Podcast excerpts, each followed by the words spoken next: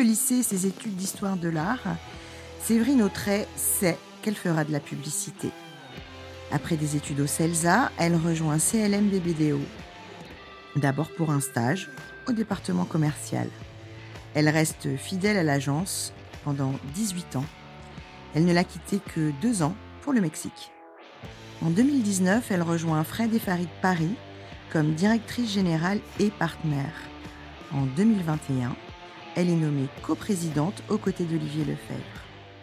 À la fin de l'année dernière, Séverine Autray devient vice-présidente d'Avas Paris en charge des activités publicitaires et créatives. Je suis Amel Nebia. Vous écoutez Le Planning, un podcast de CB News. Écoutons ceux qui font la pub pour mieux la comprendre. Elle le mérite. Dans cette seconde saison du podcast Le Planning, nous décrypterons les imaginaires mis en œuvre par les acteurs de la publicité pour incarner les marques d'aujourd'hui.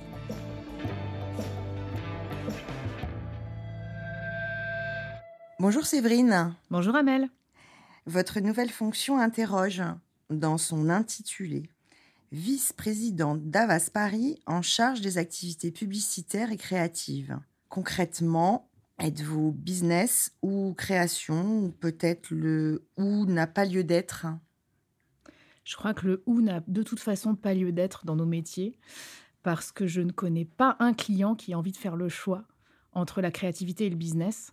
Et puis, si on leur demande de choisir, souvent ils choisissent la performance, ce qui nous, les agences, ne nous arrange pas vraiment.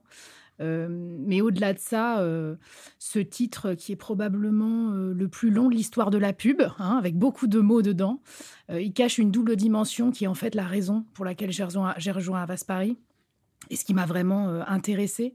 C'est-à-dire que à la fois je porte l'ambition publicitaire de cette agence, parce que Avas Paris est une grande agence publicitaire, euh, et à la fois, euh, c'est aussi une agence de communication au sens large, qui fait de la marque employeur, de l'influence, de l'international, etc.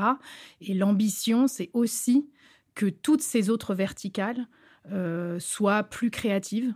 Et donc, c'est le projet, effectivement, que je porte et que je mène, et pour lequel j'ai rejoint l'agence depuis trois mois. Vous parlez d'ambition créative, hein. euh, ça revient souvent lorsqu'on a préparé cette, euh, discussion. Euh, l'ambition créative pour l'agence, c'est, on le voit avec la promotion de Stéphane Gobert hein, comme directeur de la création. Une ambition, c'est aussi porté par des moyens, des, talents, une vision. Que pouvez-vous partager avec nous, avec vos mots en fait, hein, ce que raconte cette ambition créative? Alors d'abord, pour moi, effectivement, c'est très important de porter euh, l'ambition publicitaire euh, d'Avas Paris euh, au sens large. Avas, c'est une grande marque, à la fois en France, hein, où elle est très installée, et aussi dans le monde. Et puis, on a parfois tendance à oublier, parce que c'est une agence qui est très, très ancrée dans le corporate et dans les sujets institutionnels. Mais c'est aussi l'agence de Jacques Seguela, qui est quand même un des plus grands publicitaires en France et dans le monde. Donc, c'est aussi cet ADN-là que je porte. Et c'est cette ambition là euh, que j'ai envie de envie de porter. Et cette créativité là que j'ai envie de développer au sein de l'agence. Et puis vous l'avez dit et c'est fondamental et moi c'est comme ça que je fonctionne hein, comme vous le savez euh, ce métier c'est d'abord un métier de gens et de talents. Et ça c'est hyper important. Et effectivement on aurait pu se dire que j'allais former un duo avec quelqu'un qui allait arriver de l'extérieur. Moi commercial et stratège et puis lui ou elle plutôt créatif. Et qu'on allait révolutionner l'agence à deux, ça aurait pu être une façon d'envisager le poste. Et en fait, avec Stéphane, on ne se connaissait pas. Euh, on s'est découvert au moment où j'ai choisi de rejoindre Avas Paris. En revanche, je connaissais son track record. C'est un excellent créatif, Stéphane Gobert. Il est passé par TBWA, il est passé par Fred et Farid, on ne s'est pas croisé, mais qui est quand même une école incroyable de la créativité. Euh, et puis, il était chez les Gaulois avant de rejoindre Avas Paris quand, quand les Gaulois étaient réintégrés à Avas. Euh, et c'est un garçon qui a énormément de talent. C'est d'abord un très très grand créatif. Et moi, je suis de l'école de ceux qui pensent que avant d'être directeur de création ou directeur de la création, il faut être un très bon créatif et un très bon concepteur. Donc pour moi, c'était une condition sine qua non pour que ça fonctionne. Et par ailleurs, il a d'extraordinaires qualités humaines. Et c'est vrai qu'on peut le, pour le coup, on peut le demander sur tout le marché. C'est quelqu'un que tout le monde apprécie, qui est d'une droiture euh, extrême, euh, qui est un très bon manager, ce qui n'est pas si évident parce que quand on est créatif et qu'on devient directeur de création ou de la création, on fait plus exactement le même métier. Et Stéphane, il a aussi de grandes qualités managériales. Je peux vous donner un exemple. On a un de nos teams les plus talentueux, Jordan et Ludo, qui sont entre autres les créatifs seniors qui font beaucoup euh, KFC, euh, qui est une des marques pour lesquelles on travaille, euh, qu'on vient de nommer directeur de création. Euh, pour les récompenser de leur travail et parce que c'est une nouvelle étape de leur carrière et qu'on a pensé que, c'était le moment pour eux. Et Stéphane a choisi de leur laisser KFC, qui est un sujet super créatif. N'importe quel directeur de la création aurait récupéré KFC au passage et les aurait mis pour qu'ils se fassent les dents sur des sujets plus compliqués, plus etc. Et il a décidé de leur laisser leur terrain de jeu. c'est un manager qui est généreux, qui passe du temps avec les gens, qui passe du temps à former les gens. Et c'est ça, c'est ça le choix qu'on a voulu faire. Euh, de former cette équipe et de, et de se dire qu'on construit sur les talents euh, actuels. Et puis évidemment, autour de Stéphane, il y a d'abord beaucoup de directeurs de création, parce que c'est une grosse agence à Paris. Et puis on a aussi recruté des talents. Donc on a fait venir deux teams juniors qui sont arrivés en fin d'année dernière. On a un team plus senior qui vient de chez BETC qui arrive en avril. Et puis on a un directeur de création euh, social et influence qui nous rejoint là ces prochains jours. Euh, qui est un garçon que j'aime beaucoup et avec qui j'ai travaillé chez Fred et Farid. Donc, euh, je suis très contente de voir que l'équipe s'étoffe. Et puis, euh, entre autres choses, on a un commercial qui nous a rejoint, qui vient de chez Buzzman. Et donc, tout commercial qu'il est, comme moi, vous imaginez bien qu'il a une culture de la créativité chevillée au corps. Donc, l'équipe se complète petit à petit. Alors, on me dit que vous êtes quand même beaucoup au huitième étage, hein, à plutôt, c'est vrai? Tout à fait. En fait, pour ceux qui ne connaissent pas l'immeuble, on a la chance d'avoir un immeuble extraordinaire avec une vue imprenable sur tout Paris, ce qui est très oxygénant. Euh, et le huitième étage, c'est l'étage de, de, ce qu'on appelle la brande chez Avas Paris, à savoir la publicité, le design, euh, le social media, le digital, donc tout le périmètre dont moi je m'occupe. Et puis au cinquième, il y a la direction.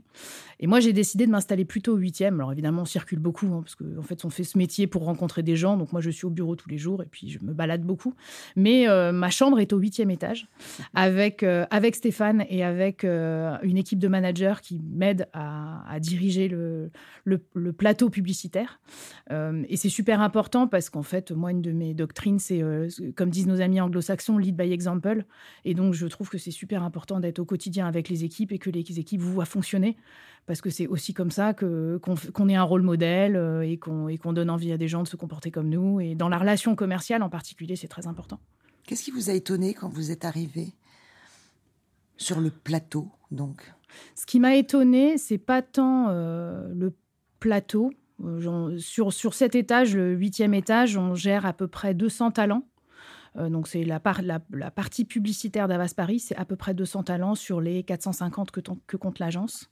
Euh, j'avais déjà rencontré pas mal d'entre eux, et puis je savais que que l'agence était forte publicitairement, même si c'est vrai que dans les médias, on a parfois plus présent à l'esprit la dimension corporate et institutionnelle d'Avas Paris, mais Avas Paris, c'est l'agence de KFC, c'est l'agence du social media de Samsung.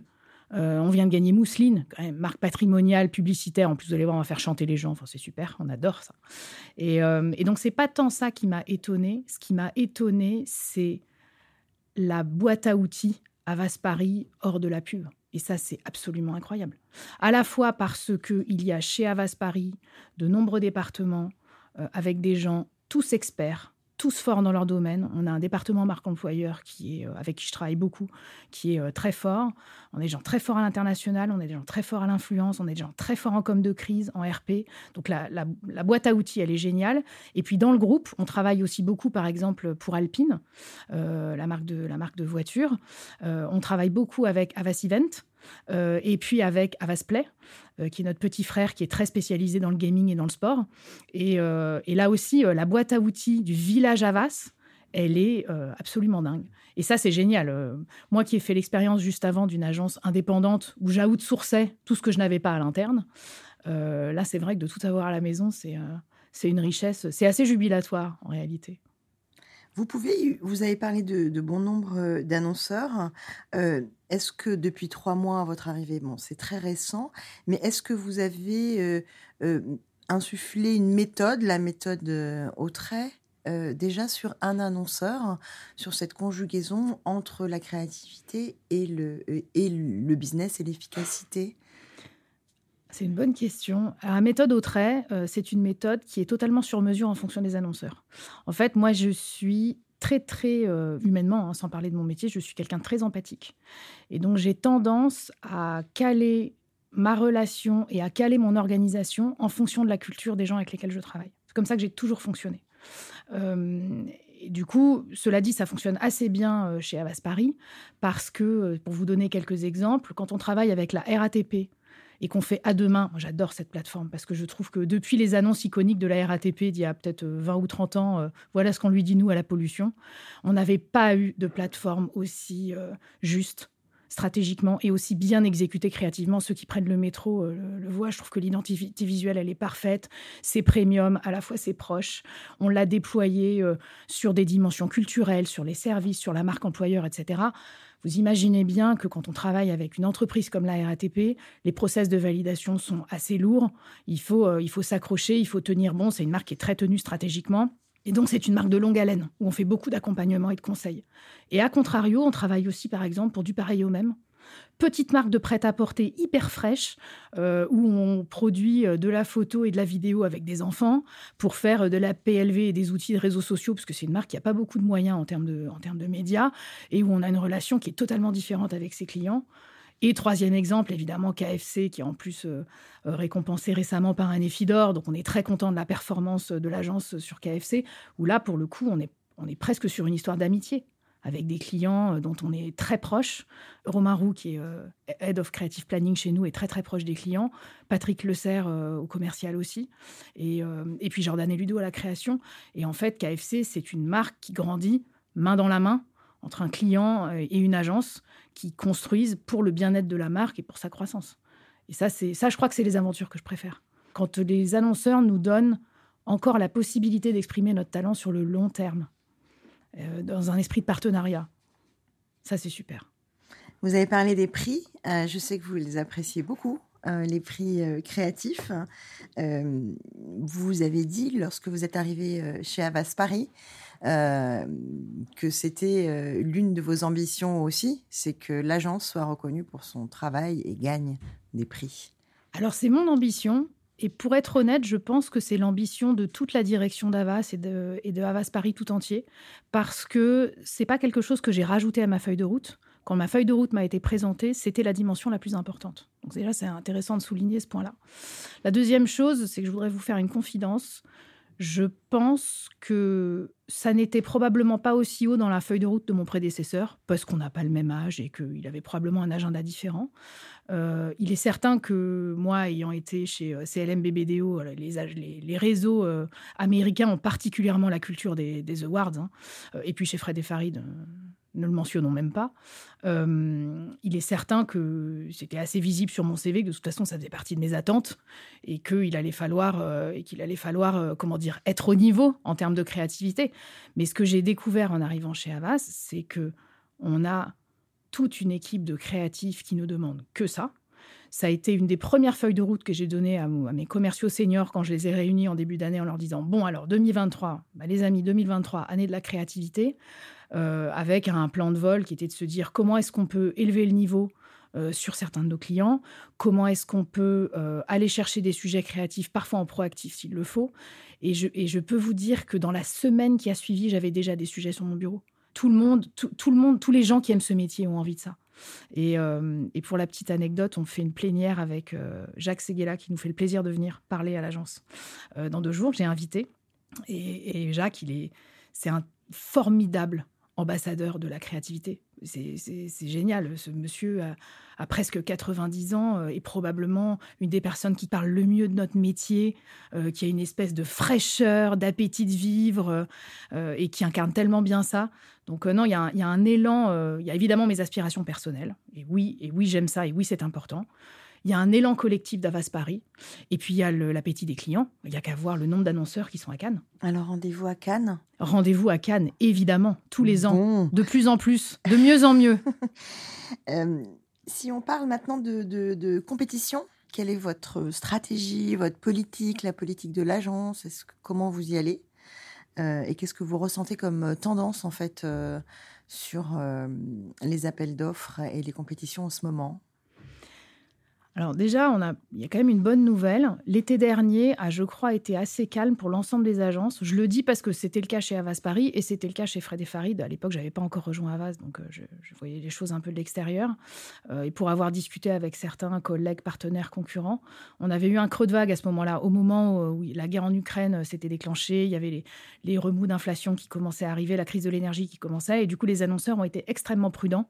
Ils ont un peu fait les écureuils sur la fin de l'année. Puis je pense qu'il y a des annonceurs qui se sont dit de manière assez raisonnable. Je vais peut-être pas me lancer dans une compétition, je vais peut-être construire avec l'agence qui m'accompagne déjà. Et ça, je trouve ça plutôt raisonnable. Donc, on avait eu un petit creux de vague. Euh, là, en termes de business, les perspectives sont plus, euh, on va dire, libérées. Effectivement, euh, le, la quantité de compétition d'agence a vraiment repris. on le voit depuis, on va dire, l'automne, mais particulièrement en ce début d'année. donc, c'est une tendance qui est rassurante, d'autant que euh, moi, je salue aussi le, courage et l'optimisme des annonceurs. Je trouve que les, économistes euh, sont un peu dramatiques sur ce qu'on nous prépare pour les 12 à 18 mois à venir. Et en l'occurrence, les annonceurs, eux, ils ont envie. Ils ont envie de poser les choses à plat, ils ont envie de se poser les bonnes questions sur leur marque, etc. Et du coup, ça nous donne euh, beaucoup d'opportunités. ensuite, évidemment, on est très sollicité parce que quand on est une grande agence comme Avas Paris, bah, forcément, on est quand même dans la tête, dans la tête des annonceurs. Euh, il est certain qu'on est assez vigilant à regarder si on a vraiment nos chances, par exemple, quand une compétition commence. Euh, c'est en particulier vrai pour les appels d'offres publics parce que, euh, comme vous savez, sur les appels d'offres publics, les compétitions doivent se produire au bout de trois ou quatre ans parce que les contrats sont caducs. et parfois, il y a des annonceurs publics qui sont très contents de leur agence et qui n'ont pas forcément envie d'une compétition, mais il faut qu'ils la fassent. Donc, c'est des choses auxquelles on est on est vigilant parce que on a aussi envie d'abord de bien traiter nos clients et que les compétitions ne se fassent pas au détriment euh, de, la façon dont on traite nos clients. Et puis, euh, euh, on a envie de protéger les équipes et de ne pas les épuiser. Donc on essaie d'aller sur les sujets où il nous semble qu'on a vraiment une valeur ajoutée, qu'il y a une envie de l'annonceur qui est réelle pour l'agence. Et puis on travaille évidemment étroitement avec les intermédiaires sur les appels d'offres euh, sur ces, sur ces questions-là. Mais je suis très, euh, je suis très optimiste sur, euh, sur 2023. Et puis c'est vrai que hum, Avas Paris est une agence qui fait beaucoup d'appels d'offres. C'est une agence dont le business est structuré à quasiment un tiers, c'est énorme, hein, sur, sur de l'appel d'offres. Donc on est, on est une agence qui est tout le temps en conquête. On parle de conquête et on y va avec des gens qui ont envie aussi de se battre pour des budgets structurants pour l'agence et pour eux on observe quand même beaucoup de bouleversements dans l'organisation et le sens du travail. Euh, jeune ou moins jeune, il y a quand même une interrogation majeure euh, sur le sens euh, de notre métier, de votre métier. Qu'est-ce que vous, vous, sentez poindre ou que vous avez mis dans votre mission, en fait, pour essayer de mieux comprendre, en fait, ces nouvelles aspirations sur le travail? Je pense que déjà, on est en train, tous les employeurs sont en train de vivre une révolution depuis le Covid. Hein, euh, dans la quête de sens, et c'est pas juste lié au, au marché de la communication, c'est une lame de fond qui est violente. Et d'ailleurs, c'est marrant, je me baladais le week-end dernier dans Paris il y avait au moins euh, trois campagnes différentes de marques employeurs qui essayaient de recruter des gens. Alors, vous pouviez être agent immobilier, bosser dans l'armée ou je sais plus quoi. Et, euh, et on sent que là, il y a un petit vertige et que les enjeux de marque employeur, d'ailleurs, nous, on le voit parce qu'on est extrêmement consulté sur ces sujets-là, en particulier en ce moment. Donc, c'est un sujet qui est absolument stratégique pour beaucoup d'entreprises, ça c'est certain. Euh, moi, ce que j'ai coutume de dire, c'est qu'en plus, dans la communication, on ne vend que du talent. On est dans le tertiaire. Donc, les talents, les gens qui font l'agence sont tout. Euh, et effectivement, vous le disiez, euh, Amel, c'est un, une tendance de fond qui touche les jeunes. Et moi, ce que je trouve extraordinaire, c'est que comme dans une agence, on a besoin des jeunes parce que ce sont eux qui connectent les marques à la culture. On est obligé de s'adapter à leurs aspirations. Mais c'est vrai que c'est aussi une tendance qui touche les générations, même euh, la nôtre. Voilà, les générations plus, plus, avancées, plus âgées. Euh, donc on est vraiment sur un, sur un changement qui est structurel. Euh, et chez Avas Paris, on, a, on a décidé d'adresser ce sujet de manière également structurelle, au-delà de de tout ce qui est mis en place, parce que voilà, évidemment, il y a le télétravail, il y a des nouvelles, manières de travailler, etc. on a, on s'est fait accompagner par un cabinet qui s'appelle Beyond Performance, et depuis l'an dernier, on a mis en place tout un processus de d'évolution de euh, la marque employeur et de la façon dont on a de la relation qu'on a à l'agence et qu'on a au travail. Donc on a fait euh, six mois de boulot avec euh, des groupes, des entretiens individuels, etc. Il y a à peu près 200 collaborateurs qui ont participé et on en a sorti 15 mesures euh, début janvier, sur lesquels on s'est engagé, on a réuni l'ensemble des salariés en disant voilà les 15 choses qu'on va faire, et ça va de euh, euh, pouvoir télétravailler une semaine par an, d'où qu'on veuille, à distance, etc., à, pouvoir aller dans une agence en Europe pour passer un peu de temps si l'on veut, en passant par redonner aux salariés la possibilité de passer du temps à s'inspirer dans le cadre de leurs horaires de travail. Euh, donc on est, on est... Qu'est-ce que ça veut dire ça? Ça, par exemple, on, s'est dit qu'on allait euh, sacraliser le vendredi matin euh, comme un moment où on concentre toutes les formations, les conférences. Par exemple, il y a quelques semaines, on a fait venir François Hollande à l'agence. Euh, pour, nous, pour nous parler de son livre et puis nous parler de, son expérience, partager son expérience avec les salariés d'Avas. Euh, on, a, on, a, on, a, plein de choses. Tout le monde nous dit euh, Oui, c'est super, mais moi j'ai plein de travail. Comment je fais aussi pour avoir ça? On s'est dit bah, voilà, le vendredi matin, on va le sacraliser. C'est un moment où vous avez le droit de prendre pour vous, pour vous former, pour vous cultiver, pour faire ce que vous n'avez pas le temps de faire d'habitude. Typiquement, lire les revues de presse qu'on nous envoie et qu'on laisse toujours dans la, dans la, dans la case à ouvrir. Euh, pour avoir un meilleur, euh, un meilleur équilibre entre le temps qu'on consacre à nos clients et à nos sujets et le temps qu'on consacre à se former et à se nourrir parce que c'est comme ça qu'on est bon pour nos clients parce qu'en fait, on est dans des métiers d'experts. Et c'est vrai que c'est un sujet sur lequel Avas investit énormément.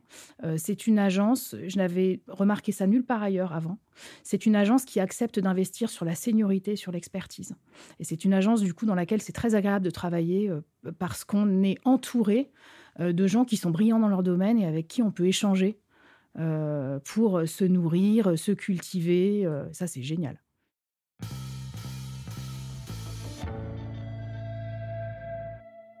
C'est le moment de presque fin de notre conversation. Je vous ai demandé de vous pencher sur un mot que j'aime beaucoup, la fantaisie. Un mot que j'aime beaucoup aussi. je devine. Allez, on se lance. Votre fantaisie quotidienne et personnelle, quelle est-elle? Je crois que c'est les fleurs. En fait, on vit, on, est parisien, donc on est dans un milieu qui est quand même assez euh, urbain, on va dire. Mais en fait, moi, j'ai besoin d'avoir un rapport à la nature. Euh, quotidien et presque charnel. Donc moi, mon petit truc à moi, c'est que tous les week-ends, je m'achète des fleurs au marché. En botte, je fais mes bouquets moi-même. Et là, en ce moment, c'est la saison du mimosa. Et ça, le mimosa en janvier, quand il fait gris, c'est quand même euh, imparable pour être de bonne humeur. En plus, ça sent très bon. Voilà, mon petit type. Une fantaisie culturelle à laquelle vous ne pouvez pas renoncer. Ah, vous allez me vanner, hein, je vous fais une confidence. J'espère que personne n'écoutera ce podcast. Le karaoké. Non. Mais si, mais d'abord, j'adore chanter. Et puis, euh, et puis, euh, et puis, en fait, c'est un, c'est un très bon moyen de partager un très bon moment avec, euh, avec des gens qui vous sont proches. c'est un très bon moyen de faire du team building. D'ailleurs, je peux vous dire que personne ne l'avoue, mais dans les agences, on chante beaucoup en réalité. Ça fait partie des choses, des choses qu'on fait pas mal. Mais vous chantez où? Bah, ça dépend. On chante. alors moi, bar, moi, karaoké, moi, à un moment donné, j'ai, à un moment donné, j'étais chanteuse dans un groupe. J'ai fait ça dans mes plus jeunes années. Oui, madame, tout à fait. Et maintenant, euh, non, en réalité, euh, en réalité euh, je chante à la maison parce que j'ai un mari guitariste et une fille pianiste et un fils batteur. Donc, on a quand même un peu de matière. Donc, on écoute aussi beaucoup de musique. Et puis, et puis ça peut être à l'agence, ça peut être à Belleville, dans les grands restos chinois, vous savez, où vous attendez votre tour. C'est génial. C'est génial. Votre fantaisie originelle Originelle Je dirais la peinture. En fait j'ai quand même euh, un vrai, vrai ancrage dans l'art depuis que je suis petite. Alors, j'ai pas du tout le talent d'un créatif, donc je n'aurais jamais fait une carrière de créatif. Mais, euh, mais j'ai un vrai penchant pour l'art depuis que je suis petite, et en particulier pour la peinture. Et d'ailleurs, là aussi, avec presque une dimension charnelle, c'est-à-dire que si moi, on me laissait un jour ouvrir un musée, j'ouvrirais un musée où on peut toucher les œuvres. Quand on passe sa main sur une peinture, on sent l'énergie du peintre. Il y a un autre message qui passe. Et d'ailleurs, je me fais souvent engueuler dans les musées parce que je ne peux pas toucher, bien sûr, mais du coup, je m'approche beaucoup. Donc, généralement, je finis avec ma, ma tête à 15 cm de la peinture et le vigile qui me dit Madame, reculez Et euh, j'adore ça. Et votre fantaisie professionnelle? Le karaoké Non, mais sans blaguer, c'est un super outil de team building. Parce qu'en fait, souvent, on tombe les masques. D'ailleurs, je vais vous raconter, on a une fille chez Avas Paris qui s'appelle Jessica, qui, au-delà d'être une, commerciale formidable, est chanteuse de jazz. Et en ce moment, je ne sais pas si vous avez vu, on a le CEO meeting d'Avas qui est à l'Olympia. Et Jessica, hier soir, elle était sur scène à l'Olympia devant les CEO d'Avas du monde entier. Avec, euh, pour, pour, chanter de sa, de sa plus belle voix avec son, avec son groupe, avec son orchestre. Enfin, c'est extraordinaire, quoi. Vous n'étiez pas sur scène? Je n'étais pas sur scène. Je ne suis que vice-présidente. Merci Séverine. Merci à vous Amel. Chers auditeurs, merci de nous avoir écoutés. Le Planning saison 2 est un podcast de la rédaction de CB News, produit en partenariat avec la tech Audion, distribué avec la solution de diffusion Podinstall de Bababam. La création sonore est signée Sixième Son. N'hésitez pas à nous lire dans le magazine ou le site web de CB News pour ne rien rater de l'actualité de notre marché et bien sûr à vous abonner à ce podcast. Ciao